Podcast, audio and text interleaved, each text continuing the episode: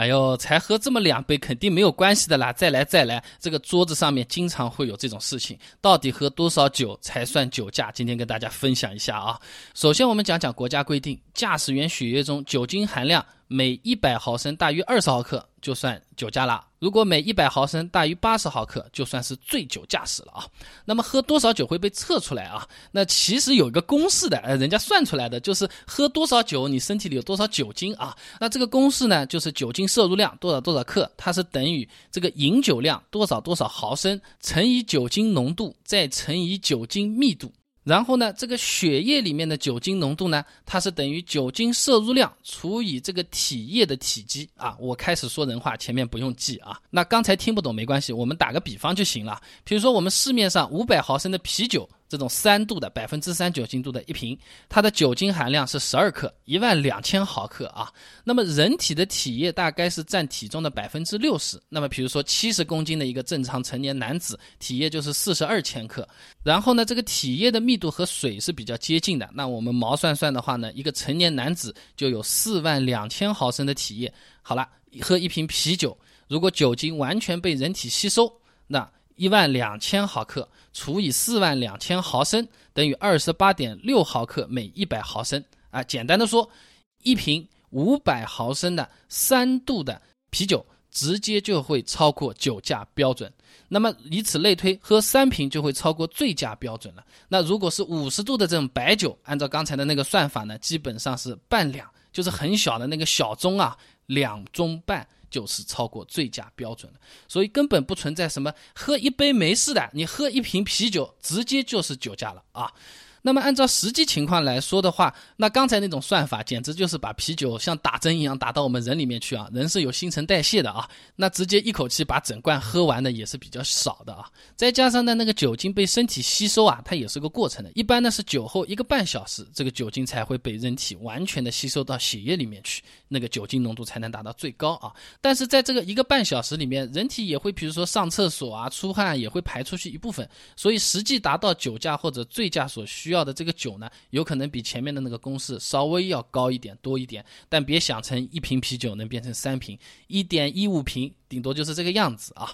那么现在测酒驾，它最主流的办法就是，哎，停下来，你吹一下，基本上是这样的。这个东西到底准不准啊？先跟大家讲讲这个原理是怎么样的啊？啊，这个呼出体外的酒精浓度啊，它和血液中的酒精浓度它是有个比值的，大概是一比两千一百。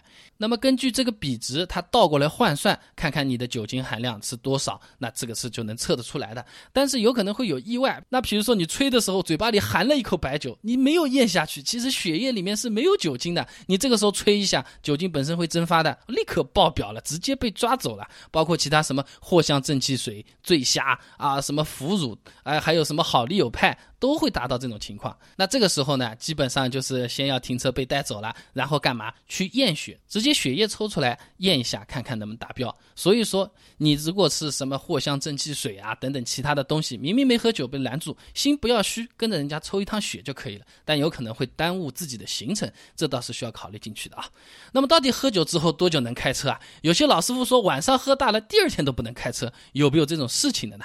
那喝完酒之后啊，被人体吸收的酒精。百分之九十都需要由肝脏来代谢出体外的啊，那基本上速度呢是每小时十五毫升，那大多数的啤酒一罐刚好也是十五毫升，那就是一罐一个小时，喝八罐就是八个小时。那不同的人体质不同，因人而异。那大致上可以给大家一个参考啊。其实我们国内这个酒驾要求还是比较严格的啦，晚饭之后想开车基本上是没有戏的。对于大多数喝酒的朋友来说，一瓶怎么会过瘾，对吧？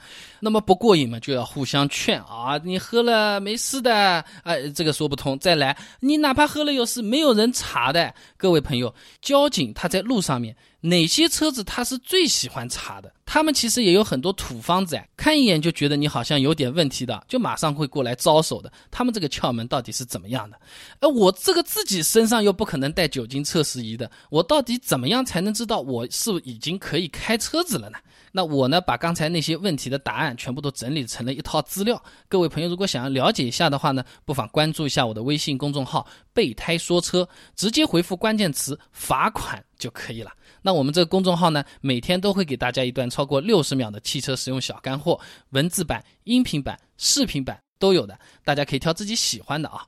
那想要知道有什么简单的办法可以判断我喝完多久可以开车子？这交警在路上面最喜欢查怎么样的车子？人家怎么一眼看出来不查别的就查我这个车子呢？